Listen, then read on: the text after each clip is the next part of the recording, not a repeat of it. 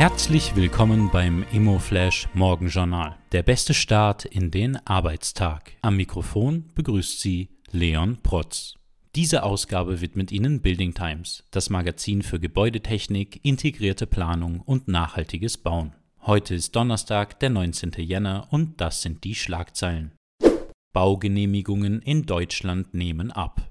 Der Rückgang bei den Baugenehmigungen für Wohnungen in Deutschland hat sich rapide fortgesetzt. Im November wurde der Bau von 24.000 Wohnungen bewilligt, gut 16 Prozent weniger als im Vorjahreszeitraum, teilte das Statistische Bundesamt am Mittwoch in Wiesbaden mit. LIP Neubau fertiggestellt. LIP Invest konnte das Logistikzentrum in Oberkremer im Gewerbepark 40 nach einer Bauzeit von knapp 10 Monaten von Projektentwickler Panatoni übernehmen. IFA ausgezeichnet.